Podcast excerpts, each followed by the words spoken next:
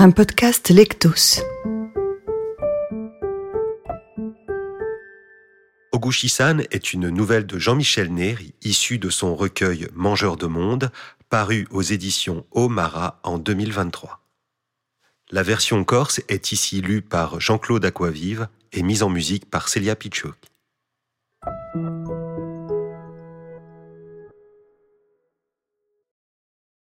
Ogushisan Faceva trent'anni che lo pigliava intrattenne un tempio sempre così e che lo curava sovella di nuda.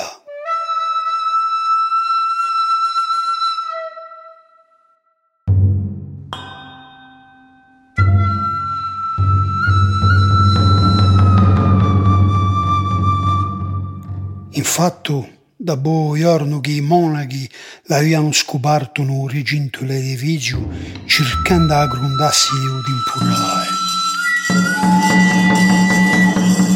Senza risorse né famiglia c'era fermato.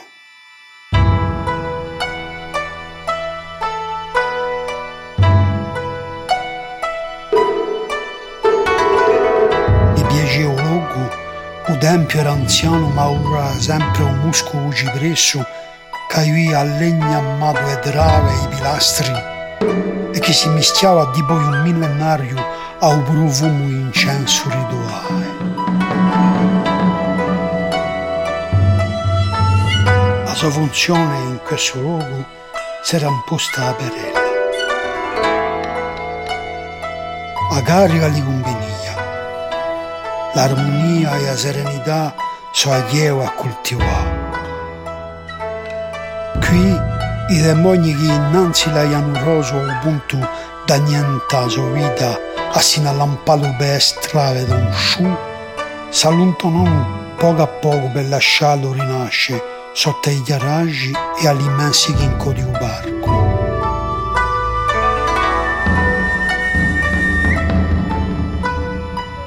Funueli, anche più che un tempio alla colta di pellegrini, caiana un scopo ai giornate o signore uscì.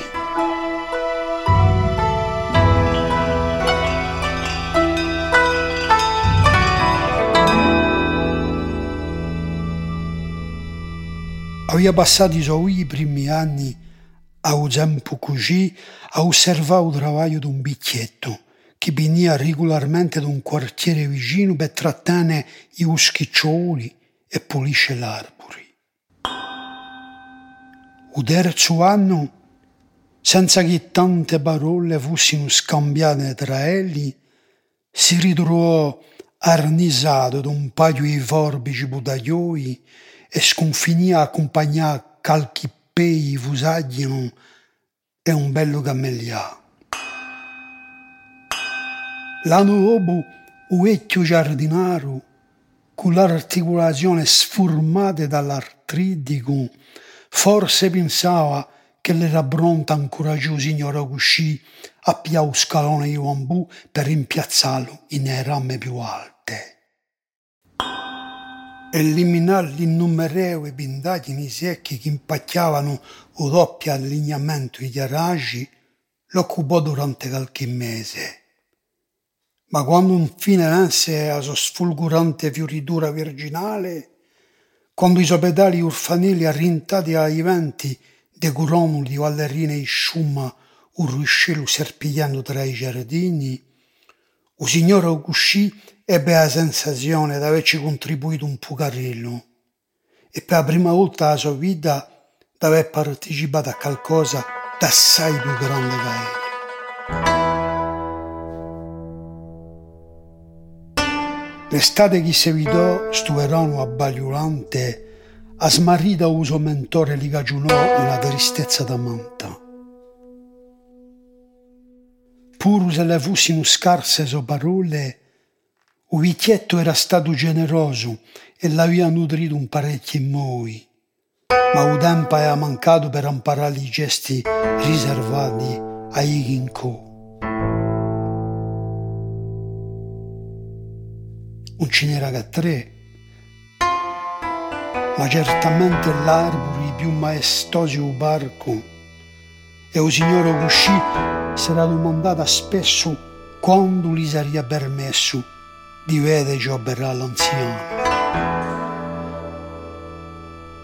Forse perché Nanza è abbattuto la sprezza di una vita vigiandaglia, che l'auturno annunziava per lui a sbradesca bene e li già rimpiangere il calore, al signore Augusci gli piaceva poco a occhio malinconia arrivata a questa stagione e risentiva solo la tristezza e l'apprensione di vedere un mondo un giraello approntarsi a cascare in un lungo sonno.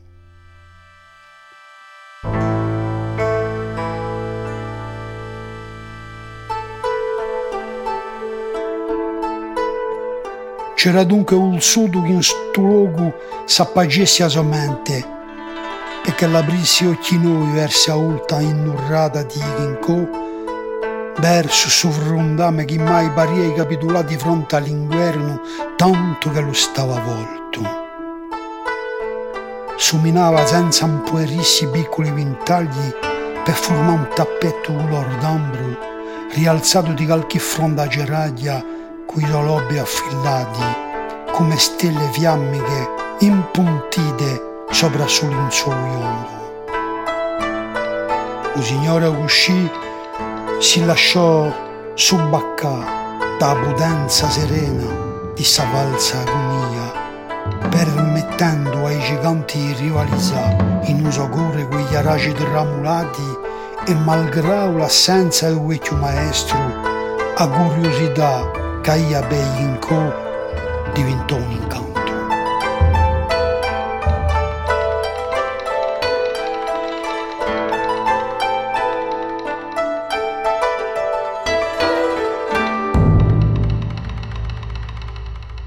Oramai attacca li rivinia senza che lui ci fosse stato precisamente formato. Come in ogni cosa che lui iniziava, ci si dedicò con la più estrema minuzia. Decise distinto parà con un metodo lebbio provato nantai uschetti e l'arborelli. A vastità di Ginkgo non ci cambiava nulla, se non era il tempo che la varia da dove consacrà.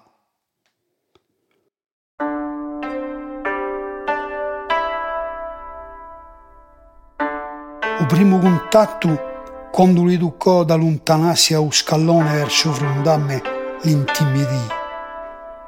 Il fusto era talmente largo che lasciava che poche impugnature e gli amboni parevano appena più minuti. Posò un cavalcione sopra uno di quelli e avanzò piano piano verso il pontae, rampicando giunse in una zona in dove ambone infine si spertia due pendelle erano amanente. Attrizzato di uso budaglioso ne fece tintellina.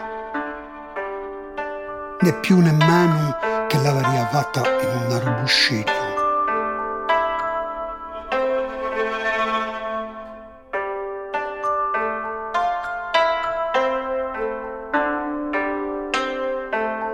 Ci volse parecchie Simone per piegare il trattamento a tutte le rame dell'albero, poi ai lui vicini.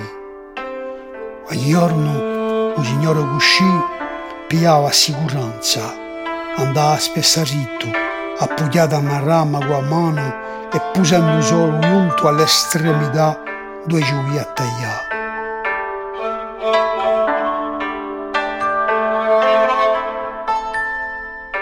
Si accumulava allora con delicatezza una giampa pendolione per far contrapeso, l'altra piegata un pusatoio sotto le soggiappe e passava a mano a non terrami le giuffude che ci a striga.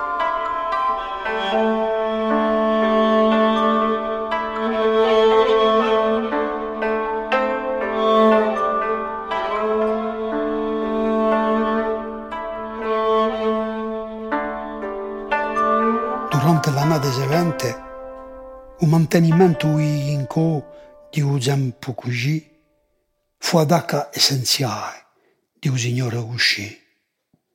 a mo paradossare, era di noi nei giardini quella che si via o meno.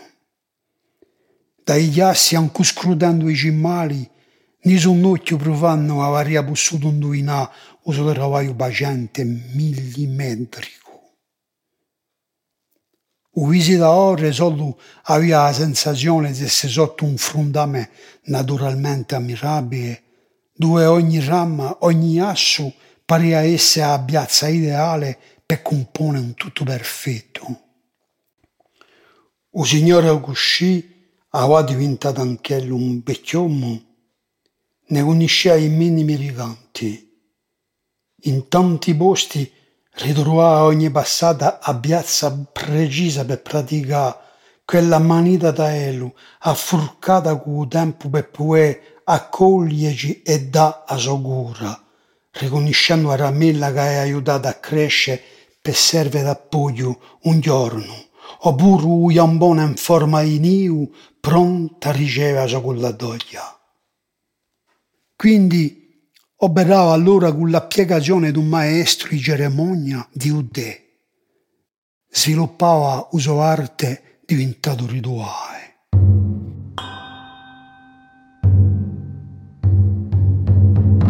Accarezzare ramelle in introito, ballutare a vigore a sbrattezza, sceglie tra elle, d'usa poi ribunia uso budaglio affilato ogni mano a pedra cruscia passava ai rame seguente.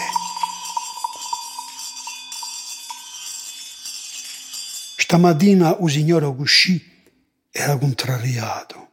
Si era arrugiato riversando uso de, ma non era questa ragione usò annarbamento. Eppure la giornata si annunciava perfetta di quelle capaci di farlo buono un occhio riconoscente davanti a ogni cosa e ringraziavo destino di averlo portato qui trent'anni innanzi.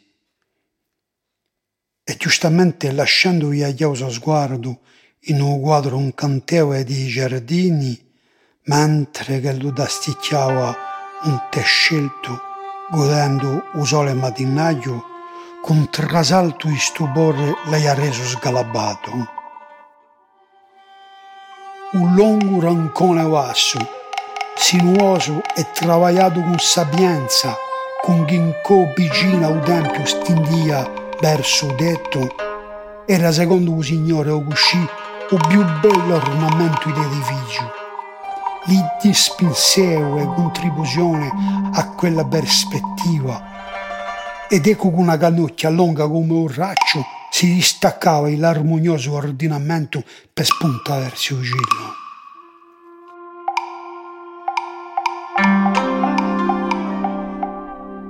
Come hai potuto smenticare sul legno secco? Hai seccato solo dopo all'ultimo passaggio. Volse ragionarsi, dicendosi che Solitario potrebbe aspettare il suo prossimo intervento, ma non via più che qui. A badà in quella direzione gli diventava doloroso, tanto per l'ingiuria estetica che per il fallimento addittato. Di colpo, deciso d'un montane stava a ruga disgraziosa durante i prossimi mesi, se ne andò a più scalone. Una volta cacciato il vetto ruttissimo, soddisfatto, il signore uscì, ci messe un budaglio all'ancino che tenia a fianco e più il tempio a mirare a galla che si può avere solo all'altura. E lo affissava a sommanca di fronte a un mare scintillante sotto i rispettivi sole e malgrado ora nebbia coso si può indovinare chi va i na sponda opposta.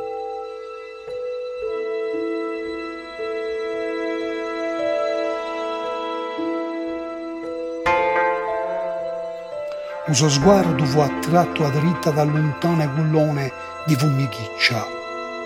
Scappavano di quattro navi nere smisurate ancorate all'entrata della galla. Non hai mai visto così osservò un momento, domandandosi da due buiavene sa strana fluttia fumagliova. Poi decise di rivalà da usare appollatoio. Arritunante un brancone che lo portava verso il vusto, fu assai stunato di sente più caudono e sei ordinata ragliosa. Alzò il capo per assicurarsi che il cielo era sempre turchino e bello chiaro. E quando sotto a lui in un fulgore spettaculoso, un tronco colossale si sbaccò in due e che la sua propria persona fu svrambata all'aria dall'effetto dello scoppio, si stunò, torna un attimino, domandandosi come aveva fatto a saetta per colpire dopo o tuo dono. Ricascò sfragillato dappertutto, a belle tufunata da decine di scaglie di legno che una o manco ubriò di uso occhio dritto. Il gigante giaceva in noi come sbentrato, una mitatello strappata e pindicante sopra il tetto secolare. L'altra lunga stesa tra i giardini annientando sotto il suo peso i ghiassi e l'opera di pietra. Il ceppo era scappato altura d'uomo in una giuffa di fibre tazzate. A maggior parte era mele perfette, pittinate e sberpicate con una minuzia paziente da elo, erano spaperse in terra, come semplici sbucciature scacciate dalla spazzola. Nulla sussistia di ciò che le era stato stessero a rito, né di ciò che lo rappresentava il signore Cuscì. Udon ci udava senza cessare.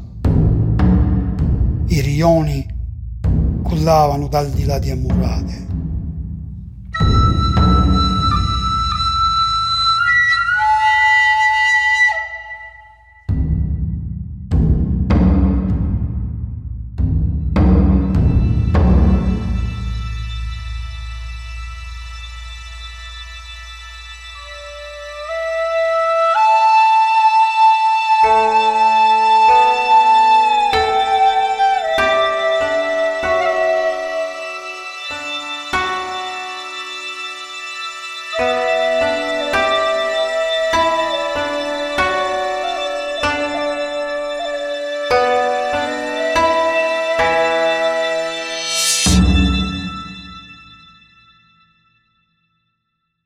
Da finestra di uso ufficio, stabilito in un salone arrimbato al tempio tempo così, il console americano Townsend Harris poi avere un fronte del santuario e una parte dei giardini.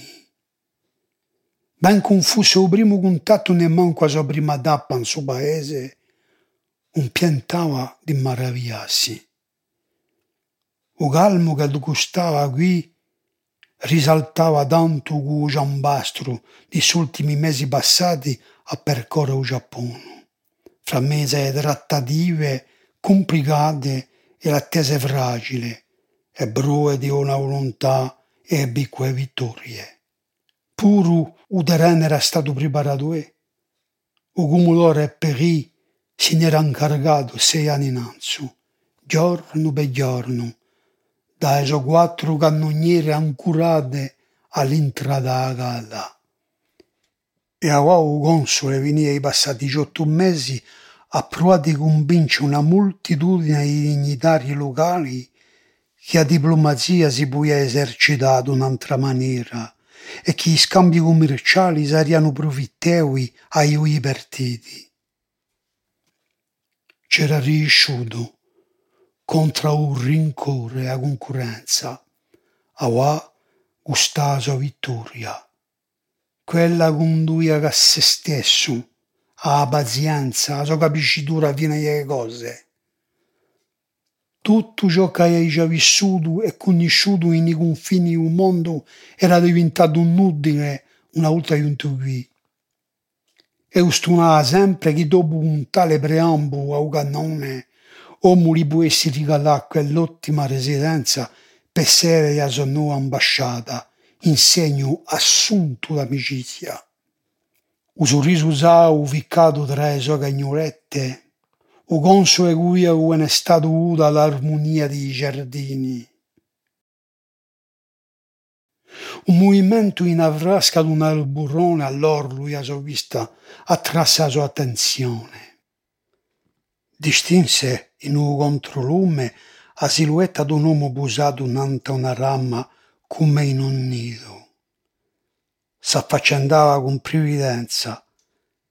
Calchi fronda sbulattavano cascando dall'effetto a sua barra. Ellu e uso strumento pariano minuti minuti persi in l'immensità verde. L'uomo non si mosse più e sembrò contemplare fronte in dove stava. Poi girò il capo e scrutò a galla un attimo. Allora s'arrizzò e marchiò prudentemente nanto a un iambone maestro per aiutare lo scalone o console uscì da ufficio e lo osservò da darazzo. Un pei l'uomo fine educò ad ara, mentre l'altro stava a posto nante all'ultimo cavicchio.